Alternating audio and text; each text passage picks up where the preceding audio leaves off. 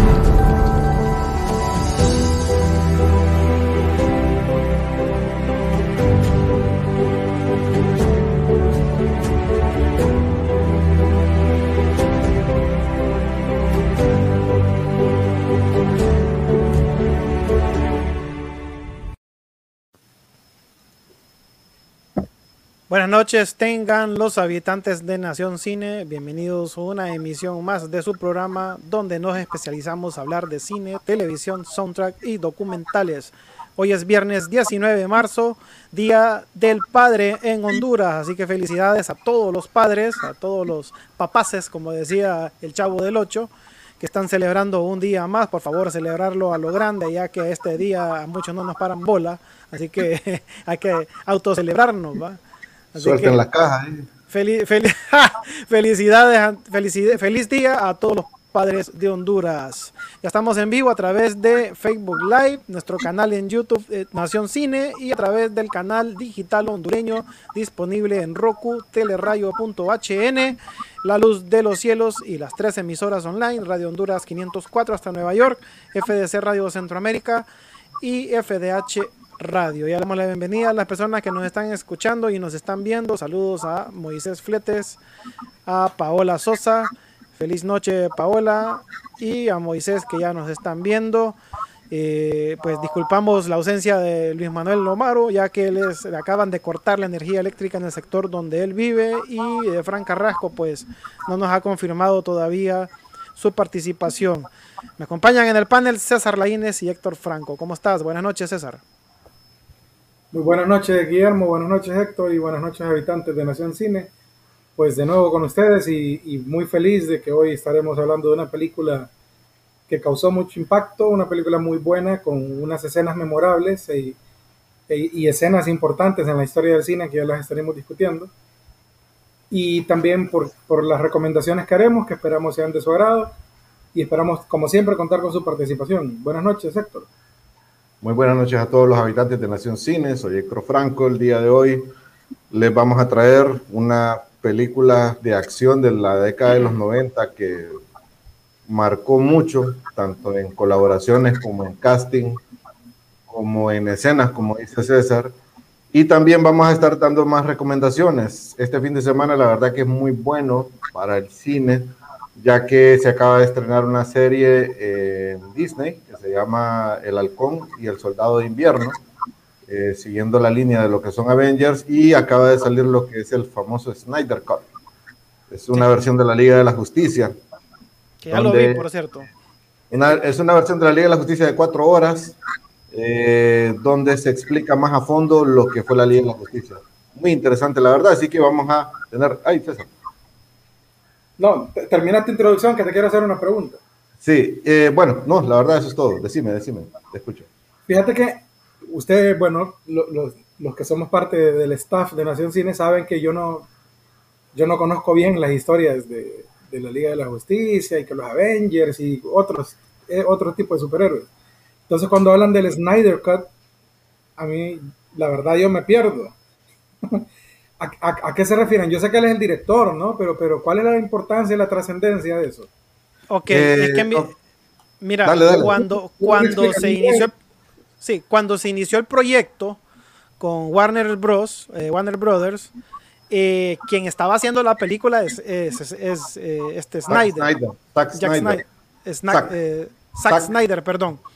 Pero él tuvo un problema familiar, se le suicidó la hija, entonces él se retira él se retira del, proyecto y se lo dan creo que a, Josh, Whedon. Josh Whedon. Josh Whedon, que modificó totalmente la película. Josh Whedon tiene la, la bien, tiene su palmarés las primeras dos de Avengers.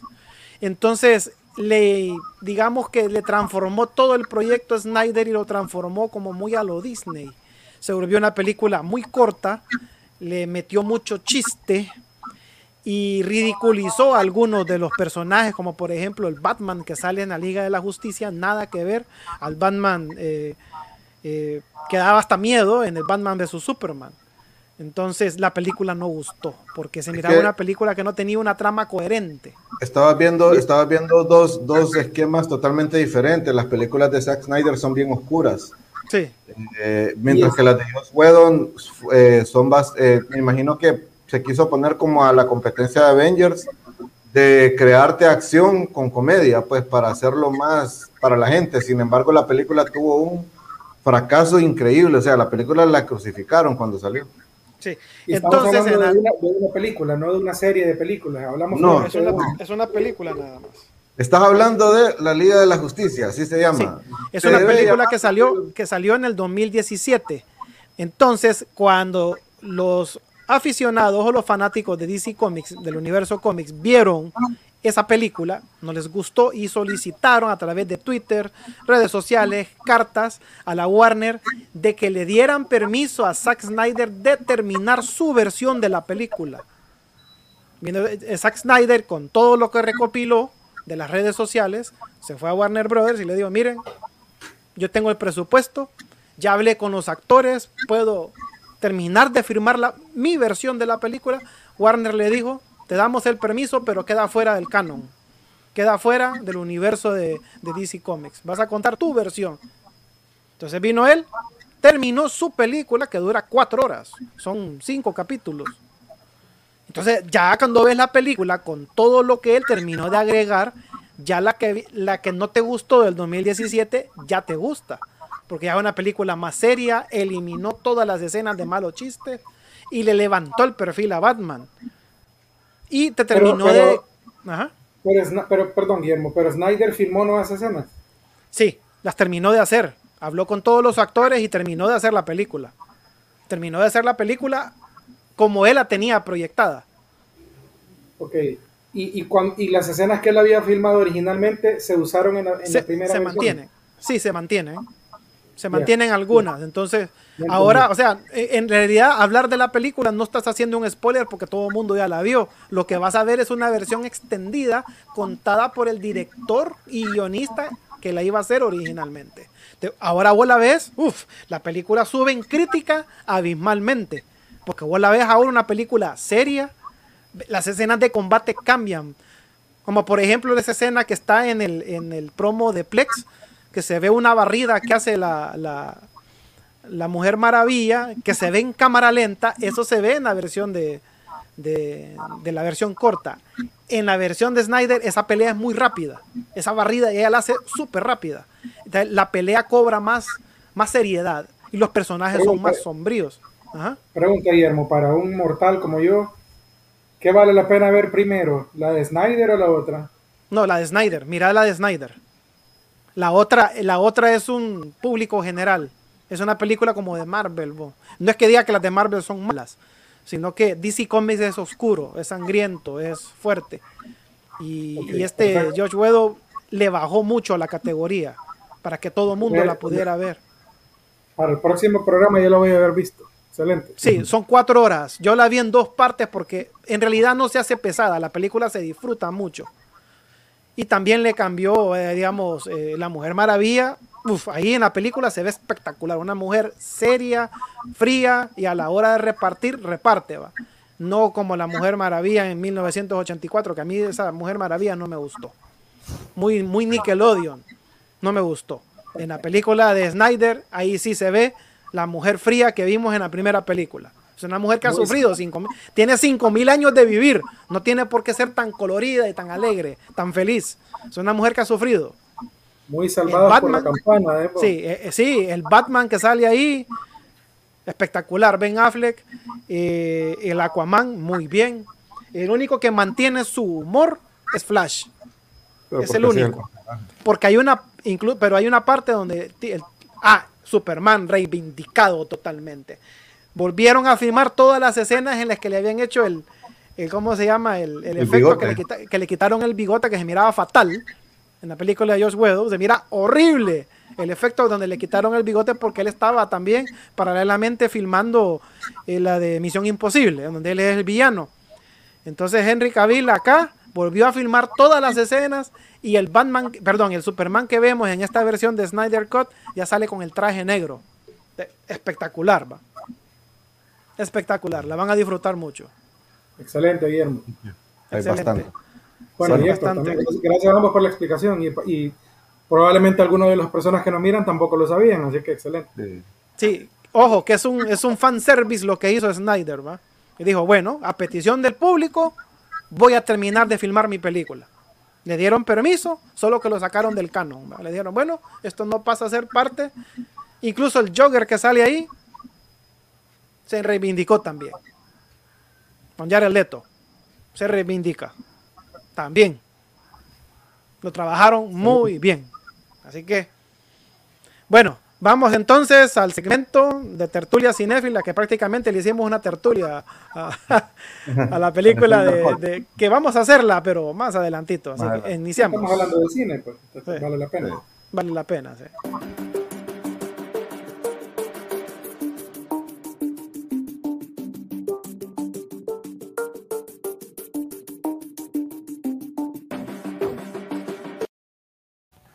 Bueno, Franco, te escuchamos. Ok.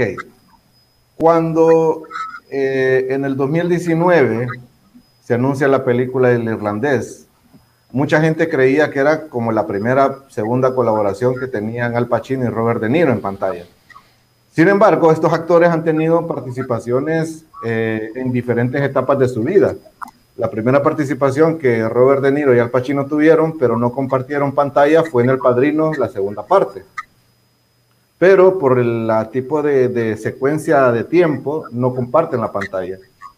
Eh, luego salen en la película que vamos a hablar el día de hoy, su tercera colaboración fue una película del 2008 que se llama The Righteous Kill.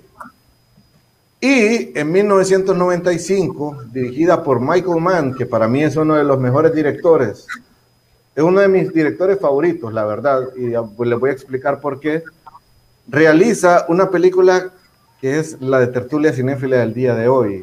Es Hit. Basada en hechos reales o basada en, en, documentales o en una forma documental que el director hizo sobre un agente eh, policial, reúne un casting que cuando yo la volví a ver, yo quedaba viendo y decía, wow. Solo escuchen, va, Al Pacino, Robert De Niro, protagonizada por Al Pacino, por Robert De Niro, por Val Kilmer, que en ese momento estaba haciendo al mismo, al mismo tiempo eh, Batman Eternamente. Eh, Tom Sizemore, Ashley Judd, eh, Ted Levine, la segunda película de Natalie Portman después de Leon the Professional. O sea, una película con un. Espérate, espérate, espérate. Natalie Portman sale ahí, fíjate que no me acuerdo. ¿No te acordabas de ella? No me acordaba de ella en esa película, ni de Ashley, Ashley Judd tampoco. Ashley Judd. No sé, que tiene ah. fenomenal. Esa película solo, es, solo es. Esa, esta película. tras actor, ¿verdad? Esta película dura, dura tres horas y se trata sobre eh, una serie de robos, sin embargo hay un robo en específico que es donde se, trata el tema central.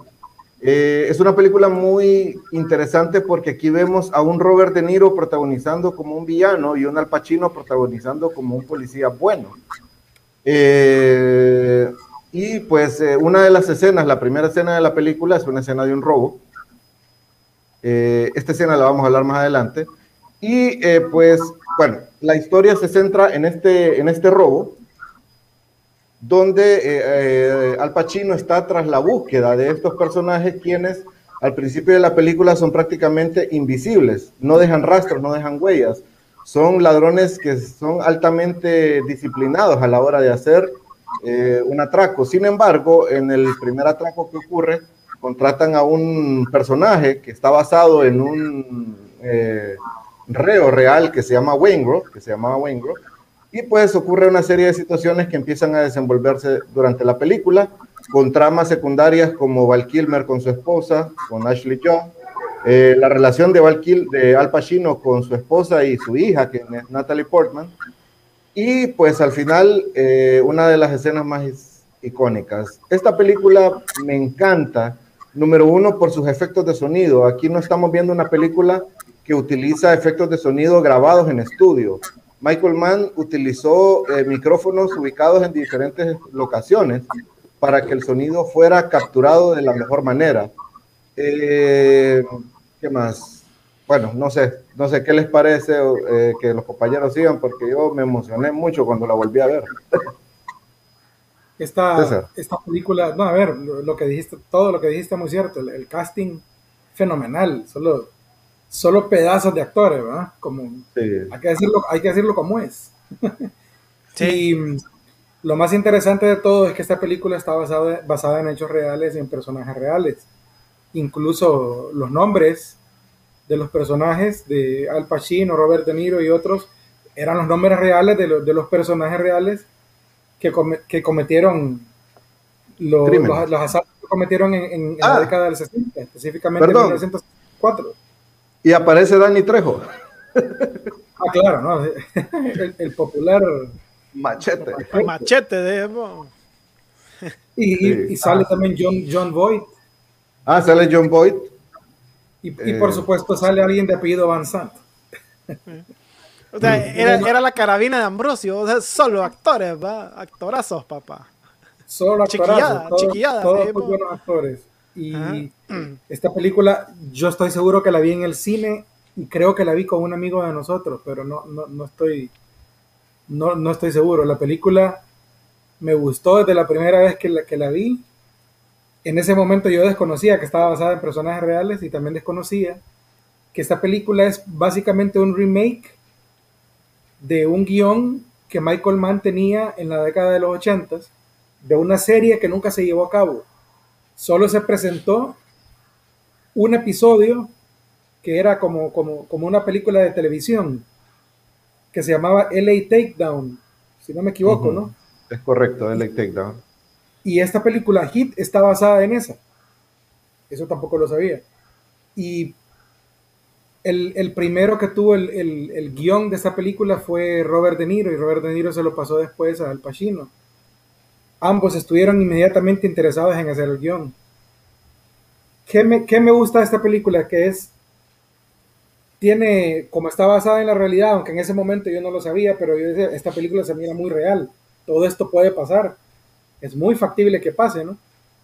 Y como investigando después me doy cuenta, sí, incluso en la película recrean uno de los, de los, de los robos reales, cuando ellos están, eh, no recuerdo el nombre del lugar, que se roban uno, uno, unas cosas de diamantes. Eh, pues ese robo es una recreación de lo que ocurrió en la realidad. Interesante, también la, famosa escena en la que Robert De Niro y Al Pacino comparten escena, que toman café. Sí, toman café. Uf. Eh, esa escena, esa escena. Primero que todo, pasó en la realidad. Tanto el, verdadero criminal como el verdadero policía que lo, que, lo, que lo buscó se reunieron a tomar café. Y la discusión que tienen en la película es muy, muy cercana a la, a la discusión que tuvieron en la realidad, donde dijeron la próxima vez que nos veamos ya no va a ser para tomar café. Y efectivamente la próxima vez que se vieron pasó, aunque no, en, otras circunstancias, pero pasó lo que pasó en la película también. Solo que no, no, no en el mismo escenario. Entonces, eh, eh, eso me gustó. Y esa es la primera escena que me gustó, perdón, Héctor, ya termino. Precisamente esa que acaban de poner en escena. Esa escena, cuando la ves en vivo, y si, y si la ves en un cine es mejor aún. Si lo, y, si tenés un teatro en casa y tenés, tenés el, sistema surround, eso es algo que se disfruta mucho por, por la forma en que la, en que la hicieron. Los sonidos, la forma en que se lleva a cabo esa escena, incluso es hasta motivo de estudio. No sé, compañeros, si ustedes se, dieron cuenta de eso, que esta escena la usan para entrenar incluso a militares del ejército norteamericano. Y, a, policías de, miembros de SWAT y otros les, les ponen esta escena. Para que sepan cómo, cómo suena un tiroteo en estas condiciones, la, forma, Es que la, finalidad de esta escena para el entrenamiento es cómo deben de eh, hacer una retirada y cómo se deben de cubrir ante un tiroteo inminente. Es más, esta escena está tan bien elaborada que si ustedes la miran y la vuelven a ver, se van a dar cuenta de que la policía está disparando en semiautomático. ¿Por qué? Porque el disparo de ellos tiene que ser lo más efectivo posible para no dañar a una persona y solamente al ladrón. Sin embargo, el ladrón está disparando en automático porque a él no le importa la vida de, la persona, ahí se tiene que ir quien se vaya. Entonces ellos están creando las ráfagas de fuego para que esto corra y ahí mate a quien sea. Esta película no es todo el sonido que ustedes ven en esta escena, está grabado de la propia escena, grabado con micrófonos instalados en cada punto estratégico para poder absorber la mayor cantidad de sonido real. Y lo que dice César es correcto. Esta, estas escenas, eh, escucharla en un cine es espectacular. Y algo que, que, les quería comentar, Michael Mann, para darles la filmografía de Michael Mann, él hizo Miami Vice, la serie, la serie popular Miami Vice, hizo Manhunter, que fue una, fue como la adaptación de, de Dragón Rojo, creo yo, de, de la serie de los libros de Thomas Harris. Hizo El último Moicano, hizo Hit, hizo The Insider, hizo Ali, hizo Colateral, hizo Miami Vice, hizo Public Enemies de Johnny Depp. Entonces, ¿por qué el punto que les quiero decir? Esta película, el director toma muy en serio las tomas de la ciudad. Para mí, para mí, Hit. Y Michael Mann es uno de los directores que maneja mejor las tomas nocturnas de una ciudad. Te le crea una personalidad a la ciudad. La ciudad es un personaje más en las películas de este señor.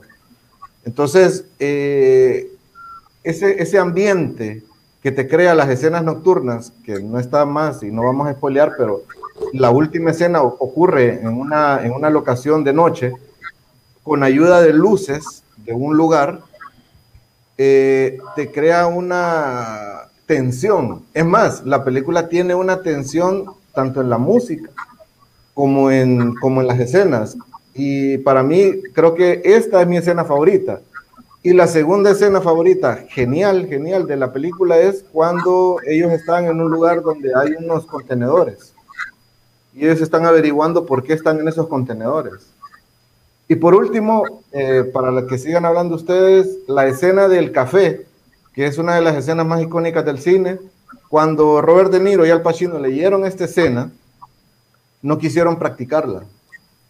Ellos leyeron sus líneas, ellos leyeron sus líneas, pero nunca practicaron esta escena los dos frente a frente, porque creían, porque querían crear el efecto de verse la primera vez, la primera vez a la cara y decirse las palabras que se tenían que decir.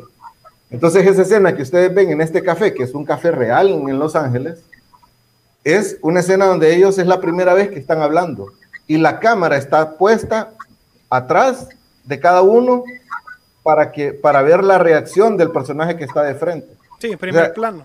Este tipo, Mike, es, increíble, o sea, todos los detalles que, que vos le ves a esta película. si no me equivoco, Héctor, esa escena la hicieron en una sola toma.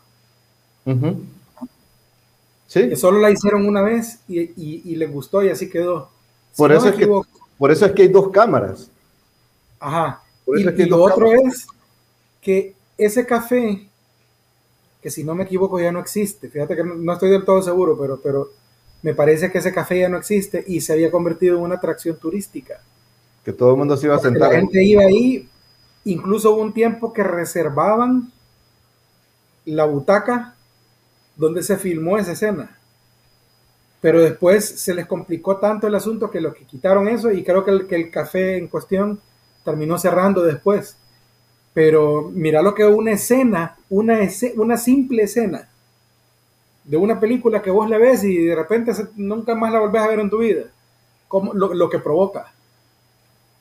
Pero es que tenías a, dos tipos. Tenías al Pacino y a Robert De Niro de frente a frente. Sí, sí, creo que sí. Sí, y la escena, la escena del robo, la verdad que ha servido de inspiración para un montón de películas de acción, ha hecho muchas referencias que no la han podido igualar, obviamente, ni mejorar. Por, el simple hecho que, por el simple hecho que fue filmado en, calles y avenidas reales, y como dice Franco, fueron, fueron eh, el, sonido no fue después remasterizado en un estudio, ni editado, sino que fue tomado para, para que se captara el eco de la balacera en los edificios y todo lo demás. esa es la parte magistral de esa escena que para mí es única y esa es la que quedó grabada en la mente de todos. Pues. Yo creo que. El robo es espectacular. Yo creo que Michael Mann ha sido uno de los directores eh, que, si bien no es como que un Spielberg, va, un Scorsese, que ellos trabajan con el drama y todo, pero para mí es uno de los directores que maneja muy bien lo que es la acción y que te mantiene en, en, en, ese, en, esa tensión de ver una escena y de que, que, querés ver qué es lo que va a suceder, pues. Y, bueno, para finalizar, Creo que la película eh, también está muy bien escrita porque eh, hay muchas escenas de silencios entre el, eh, villano y el, y el bueno. Y esto me gusta, ¿por qué? Porque yo creo que es algo que yo odio en las películas de que está el villano y está el, el, el bueno, ya en, en, su fase final, cuando ya son las frases heroicas, las frases sin sentido de yo soy la enfermedad y tú eres la... ¿cómo? yo soy la cura y tú eres la enfermedad. O algo así, pues. Ajá. Entonces, ahí no, ahí esa escena tiene un silencio y solo tiene una frase y ya estuvo. Entonces, la verdad, volverla a ver hit eh, en, esta semana, creo que, no sé, me, me, me, me, dije dónde fue que se perdió el cine de acción. ¿Dónde fue de que el cine de acción se resumió ahora en explosiones, en frases ridículas, en comedia que innecesaria, cuando puedes hacer una muy buena película, basándote inclusive en hechos reales, y, que te, y, le, y le puedes crear es, e, e, esa incomodidad al, al, al, espectador, pero al final salís con una satisfacción de haber visto una película de tres horas, oigan bien, tres horas, pero con una acción increíble. Así que no sé más compañeros lo que quieren agregar con Hit. Fíjate que el, el personaje de, John Boyd. Si recordabas a quién interpreta él en la película, ¿no? Interpreta pues, como al contacto de, de, ellos, se llama Nate. Es el, que les compraba lo que ellos robaban para él luego revenderlo. Entonces, el, el verdadero personaje al que interpreta John Boyd fue consultor para esta película porque él eventualmente dejó el mundo del crimen e incluso se convirtió en un escritor y fue consultor para esta película. A mí me gusta que esta película es muy realista con respecto a cómo funciona el crimen, el crimen organizado, ¿no? Y, los, los, robos que cometen, cómo, cómo están estructurados, cómo llevan a cabo sus crímenes, la, la, frialdad que pueden tener para algunas cosas. Y también te presenta lados de, de sus vidas.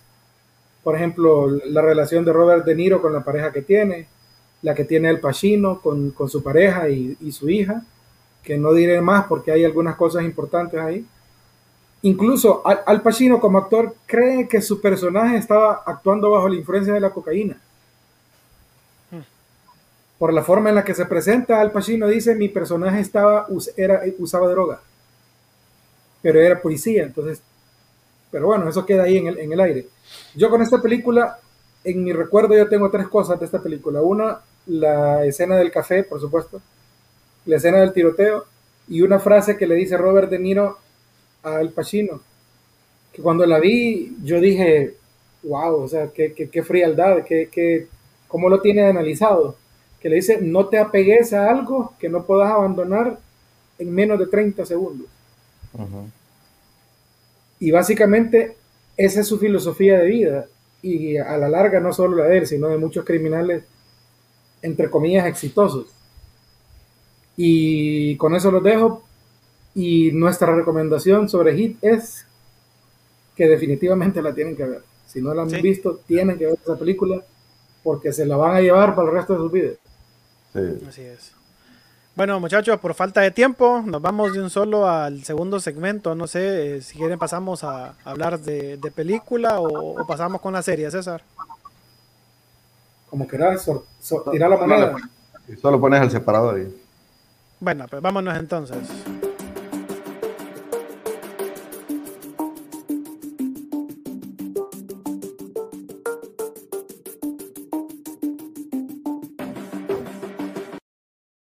Vamos a hablar de la película. Bueno, señores, esto es todo por el día de hoy. bueno, vamos a dar la ficha técnica. Coming to America es una película de comedia estadounidense que sirve como secuela de la película original de 1988. La película está dirigida por Craig Brewer. Un screenplay de, bueno, esa es otra cosa. Bueno, esta película fue filmada en Estados Unidos, de, fue, ahorita salió en el 2021, de género comedia, duración 110 minutos, idioma original en inglés, la productora es Paramount Picture y fue distribuida y lanzada a nivel mundial a través de la plataforma de video streaming de Amazon Prime. Bueno, se generó mucha expectativa alrededor de esta película hace unos seis meses atrás cuando se anunció a través de Amazon y en las redes sociales de que venía una secuela. Y nos pusieron fotografías de cómo lucían los actores, sobre todo Eddie Murphy y Arsenio Hall en una, una fotografía que anduvo dando vueltas por todas las redes sociales, donde se miraban pues jóvenes todavía, se miraban, se miran muy bien conservados los, actores. Ya viendo la película nos damos cuenta que ya tienen sus años. Bueno, yo la vi casi eh, en estreno, un día después de que se estrenó, y la verdad que me decepcionó mucho. Sentí que la película, eh, el humor fue muy forzado. Incluso se sacaron una trama muy mala que se, no es spoiler porque se ve en el trailer de que le aparece un hijo por ahí no reconocido a, a príncipe Akim. Eh, y él pues por cuestiones de leyes en Zamunda no puede gobernar una mujer, tiene que gobernar un hombre, pero él solo tiene hijas.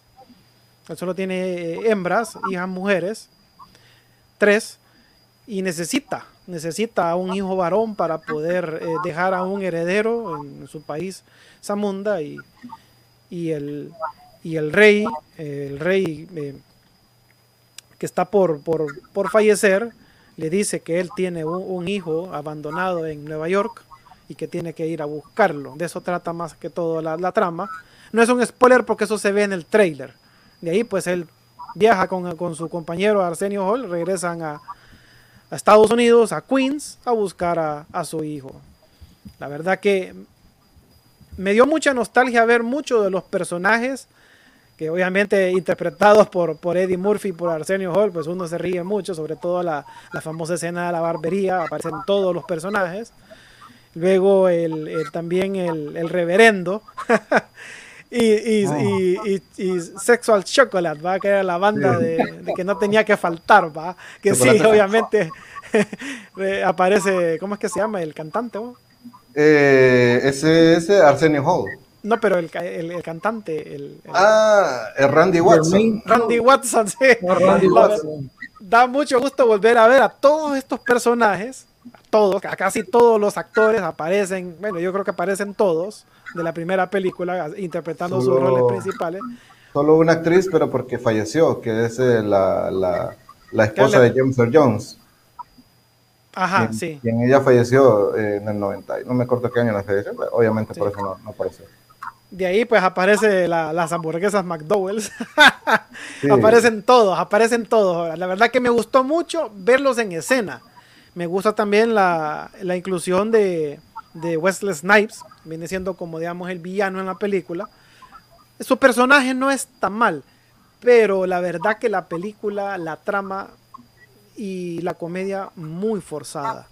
No tiene el estilo comediante de la primera película.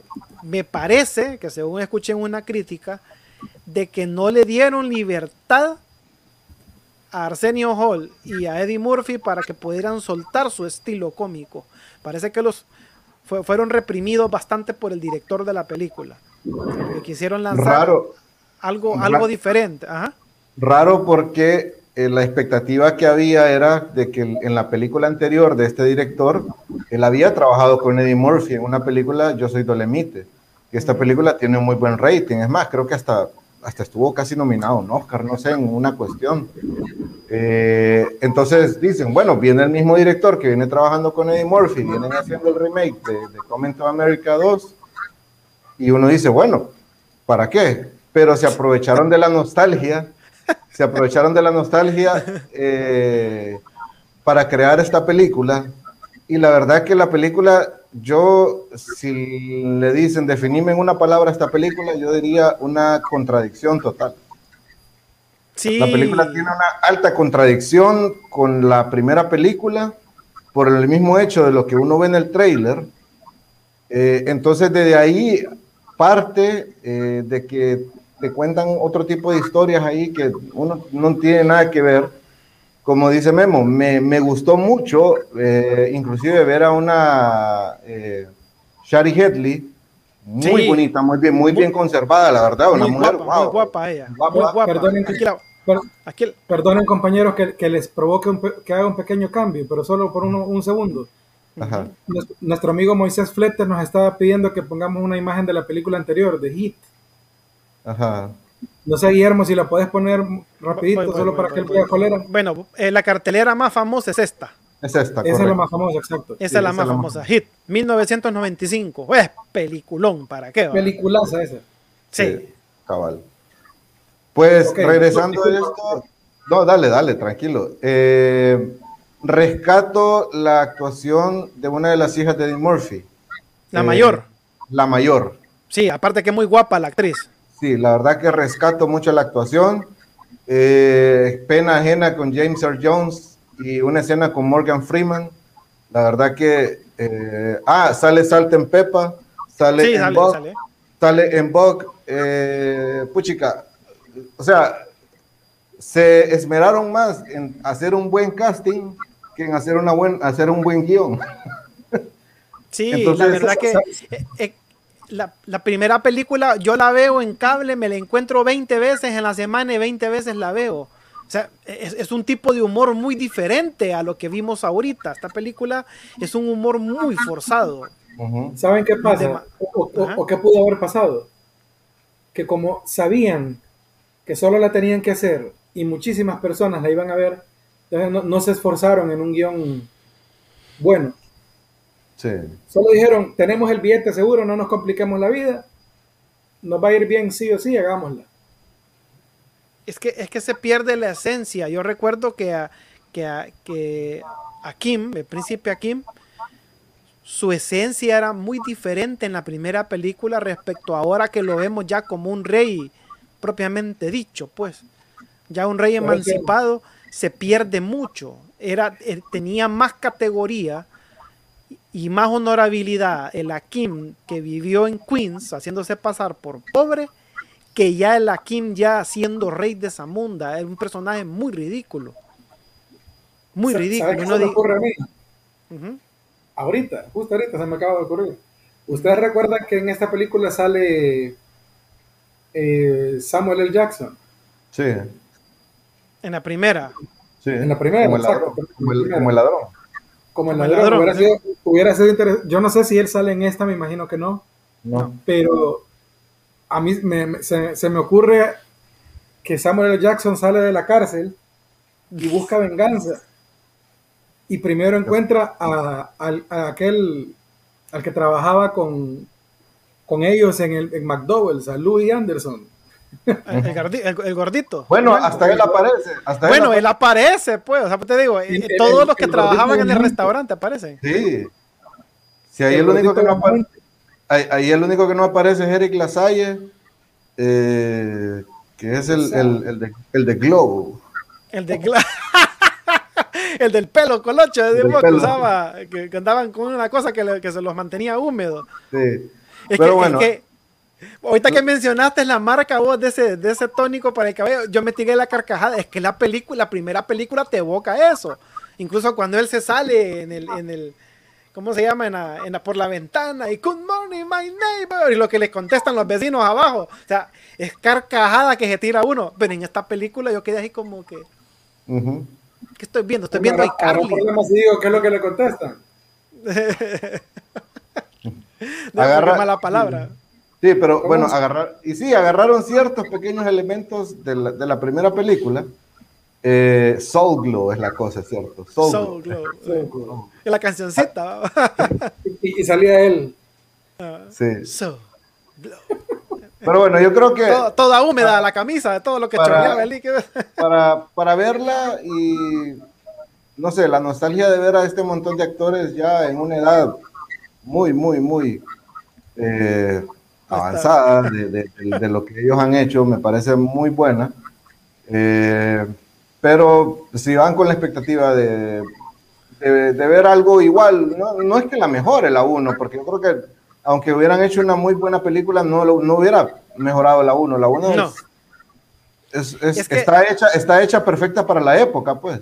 Yo lo que veo acá es, vamos a agarrar a todos los personajes de la primera y vamos a contar otra historia, porque totalmente Sí. desligada a la película, o sea, no es la misma esencia. Yo, ahí yo no estoy viendo Coming to America. La primera película no se ríe desde principio a fin, tiene Sí. su parte dramática, su parte romántica, y muy bonita la parte romántica. Esta película no, no, no, no, no, no. no. Y yo recuerdo a, ¿cómo se llamaba el papá de él? Leo McDowell. No, no, no, el, el papá de, de aquí. Ah, Kim Jaffe Joffer. ese señor daba un respeto cuando uno lo miraba en escena. Un tipo con una gallardía, Sí, de un en porte marcial. es y en que esta hay un- película se pierde todo eso, pues. Es que hubo un problema ahí, pero hay un porqué, hay una razón por qué. James Earl Jones ya es una persona que pues tiene sus cuestiones por la edad. Entonces, eh, si, te, si te fijas en la escena, eh, no se mira que Eddie Murphy y él están compartiendo la misma, la misma locación. O sea, las escenas de él están filmadas muy aparte. Eh. Inclusive hay un chiste, hay un disque chiste de Mufasa ahí.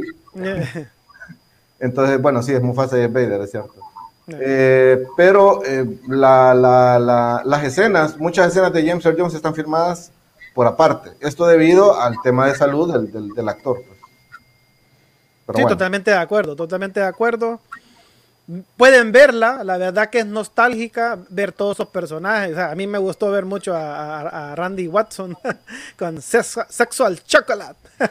Pero obviamente me quedo con la canción de la primera película, que uno se ríe. Es que aparte de lo que están celebrando ellos en esa especie como de iglesia, ¿va? el día de la negritud. o sea, es que todo, todo se ríe uno porque salen con unas tonteras, pero en la, en la primera, en la segunda uno dice, no, muy forzado. es que a mí lo que me gustó fue el grito que él hace con el micrófono ya alejado. Que se escucha, ¿eh? ¡Sexual Chocolate! Sexo chocolate. Y todavía hasta bota el, como que está Eh. cantando rock pesado, pues, bota el Esa micrófono parte, y esa parte, esa, esa parte yo pegándole al piso. Sexo po- chocolate. lo puedo ver mil veces y me río. Sí, no, yo también. A mí lo que me mata de la risa de la primera es el chiste que cuentan al- ya, Ah. ya durante los créditos. De la mosca y la sopa. Ah. Ese, ese chiste es brutal. Ajá. Sí, que- que- que- Ah. ajá, sí, lo- lo- lo- lo- los viejitos de la, de la barbería. Óigame, los diálogos en la primera película de esos tipos, que obviamente Eddie Murphy, Arsenio así, interpretando varios papeles, son magistrales. Uno se ríe, se ríe de los diálogos, cosa que no pasó ahorita. Por lo menos a mí no me causaron gracia. Me gustó solo- verlos a todos ellos, pero no me causó gracia el diálogo entre ellos. Sí, Para no, nada. La verdad, Héctor, ¿qué te parece si, si reactuamos esa escena del chiste? Ah, hay que prepararse. Entonces, dale. Mesero, mesero, prueba esta sopa, mesero. dale, dale, dale, dale. Ah. Hasta, hasta- hasta me voy a salir yo del... de- Mesero, de la- prueba esta sopa, mesero. ¿Qué pasó con su sopa? ¿Qué- qué- señor, ¿qué pasó con su sopa?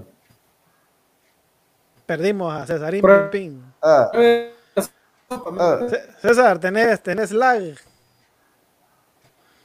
¿A qué hora se fue el internet? Se le fue el internet a Cesarín Pim Pim. Chocolate sexual. Es que incluso la película doblada al español la disfrutás también. Ujú. Sí. César. César, ¿tenés problemas con el internet, César? Qué lástima. ¿Y eh, qué Compañeros. sigue? ¿Qué sigue? Ajá, ajá. Ah, se te fue el. Sí, es que se, se te fue un poquito el internet. Se te fue el internet y quedaste, Bueno, quedaste sigamos, congelado. ento- sigamos entonces eh, con Bueno, película. La, la película está... No, ya no. No, ya no. ya no, ya. La película está disponible en la plataforma de Amazon Prime. Mírenla, o sea, mírenla y ustedes sacan sus deducciones. A nosotros no nos gustó, a mí no me gustó. Y la crítica la está despedazando. A mucha gente le gustó porque obviamente revivieron muchas cosas de los 80, pero no, la verdad que no, no, no, no, no, no captaron la esencia de la primera película. Y como dice Franco, es cierto, reunieron todo el elenco. Y no es que iban a mejorar la primera película, pero por lo menos hubieran dejado una película que dan ganas de volverla a ver. Yo esta película no la vuelvo a ver. Adiós, me quedo con la primera. Pero entonces, yo no la he visto, por ejemplo, entonces que no la veo. Sí, mira. No, mira, mírala porque o sea, es una segunda parte de una película muy histórica, pero mírala, no pero quedar- para no yo, sé, yo sé que no te va a gustar. Yo sé que no te va a gustar. Entonces, Muy- Héctor, muy prueba- mala- esta sopa, Héctor.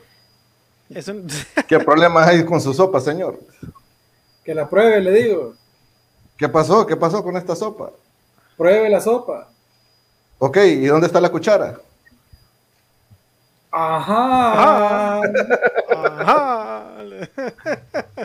Démosle. Es un chiste tan, tan, así, tan sencillo, pero bueno, cuando uno lo ve en, en, en, en- en los- en los postcréditos, uno dice, ah, Muy buena. Solo por Muy el buena. chiste del Oscar. Sí. Bueno, nos vamos al último segmento, series, aquí en Nación Cine.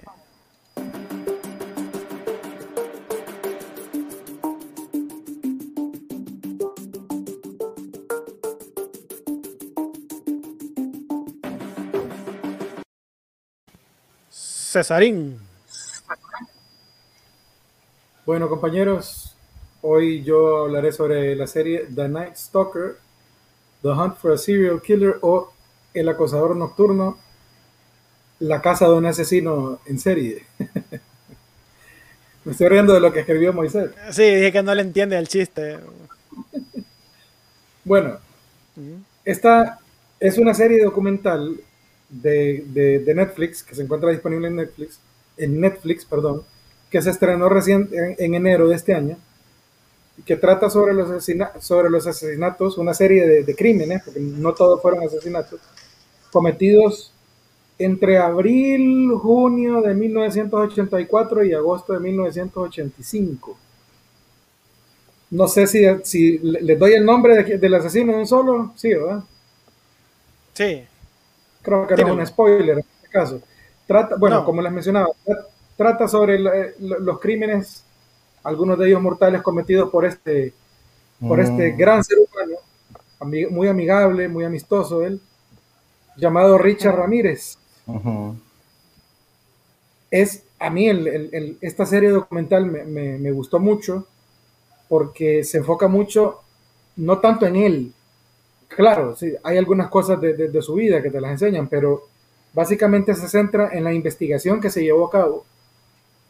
Entrevistan a las dos personas responsables de su captura, entrevistan a personas que fueron víctimas de sus crímenes, te presentan imágenes, o sea, en, en- en ese aspecto esta serie documental, algunas imágenes son, son, pueden ser fuertes para algunas personas porque te ponen fotos, te describen algunas cosas que él hizo y te das cuenta que Richard Ramírez fue incluso más cruel, más despiadado de lo que, de lo que se había ya comentado sobre él en otros, en otros programas, en otros documentales, en otros programas de True Crime, de, de- de diversos canales como los que pueden encontrar en sus servicios de cable o, o en algunos videos en YouTube. Ya cuando ves esta investigación, te das cuenta que este tipo fue, lo- lo que él hizo fue terrible, fue, fue tremendo. Por ejemplo, fue acusado de 14 asesinatos y se cree que mató a más, pero todavía, 2021, no se sabe exactamente. Incluso en el 2011, creo que fue, lo, lo vincularon con otro asesinato y, y- y descubrieron que había sido él, de, un- de una niña, una menor de edad, lastimosamente. A ver, 14 asesinatos, 5 intentos de asesinato, 9 violaciones, 2 secuestros, 4, a ver, robos, allanamientos de morada. Bueno, tanto así que recibió 19 penas de muerte. Entonces, fue- es, es un criminal, uno de, uno de los criminales que más miedo metió a una ciudad, en este caso fue Los Ángeles. Y ya hablando específicamente sobre el documental, está muy bien realizado, es corto, solo son cuatro episodios de aproximadamente una hora cada uno. Muy investigativo, muy documentado con, con respecto a fechas, datos, fotos, entrevistas, información, descripción de los hechos, incluso cómo lo capturan, que es algo curioso cómo lo capturaron porque no, no es un spoiler, porque en realidad no es una película, pero a él prácticamente lo linchan al final. Pero bueno, véanla, se la recomiendo mucho porque estamos hablando, a pesar de que es un criminal, no deja de ser algo histórico y uno aprende a entender el comportamiento de ciertas personas que le hacen daño a la sociedad, los orígenes de ellos, cómo la policía trabaja, porque a veces es importante entender algunas cosas que las, que las policías hacen cuando están investigando crímenes. Y si ustedes son aficionados a este tipo de temas, de asesinos en serie, de criminales, de delitos, esta es una serie documental que tienen que ver porque Richard Ramírez es uno de los más conocidos en este tema de los asesinos en serie, que nosotros hicimos un, un programa especial sobre ello y ahí lo mencionamos. Tienen que verla y lo voy a dejar, no se las quise, no, no la quise traer para que la vean en el documental. Hay una imagen ahí de Richard Ramírez, ya cuando a él lo capturan, ponen una imagen de él que es impresionante. Que creo, creo que la, la utilizamos en el documental nosotros, esa imagen. Sí, yo creo que lo usamos también. que lo es acaban de linchar, ¿va? Mm, fíjate que no me acuerdo. es una, no, es una no. foto de frente, que él tiene los dientes pelados, ¿va? Hace un gesto bien esa es raro. otra. Esa es otra. Pero es parecida a esa foto. Ya sé qué foto decís. Es una foto que él se toma en algún cuarto, no, no, es- no es foto policíaca. Y él está sin camisa. Y cuando le ves la cara, definitivamente estás viendo al mal en esa foto. Se la voy a mandar al chat. Yo no la quise compartir acá porque quiero que las personas vean el documental y vean esa foto. Es simplemente impresionante. Van a saber a qué foto me refiero cuando la vean. Es César. impresionante ver. Sí, Una pregunta. Este Richard Ramírez, el, el acosador nocturno, eh, eh, él es el asesino que se aprovechó de una ola de calor en California, ¿verdad? Que la gente dormía con las ventanas abiertas. ¿Él es? sí. Incluso durante la serie usan la, misma canción de Karate Kid, la de. O, o Cobra Kai, la de Cruel Summer. Ujú. Porque fue un verano y, el, y el, el, la policía recomendaba que cerraran las ventanas y cerraran las puertas. Okay. ¿Y por, por, qué él logró cometer tantos crímenes? Porque él no tenía un modo, modus operandi. Él podía, mataba de diversas formas, atacaba de diversas formas, usaba distintas armas, no tenía un perfil de víctima, así como podía atacar una, a una anciana, podía atacar a una niña, o podía atacar a un niño, lo secuestrarlo, llevárselo cientos de kilómetros y dejarlo abandonado en medio de la nada. O sea, él, no tenía un, un, un, un, método que podía ser estudiado por la policía. Entonces no sabían cómo agarrarlo. Hasta que él cometió un error, que no lo voy a decir para que lo, lo, la, la tengan que ver. Pero este tipo que ahí se mira tan, no sé, tan insignificante, pero cuando vean la foto a la que yo me refiero, es la maldad en persona. Es la maldad en persona este tipo. Murió en el 2013, si no me equivoco, y en realidad estaba joven, tenía 53 años, si no me equivoco.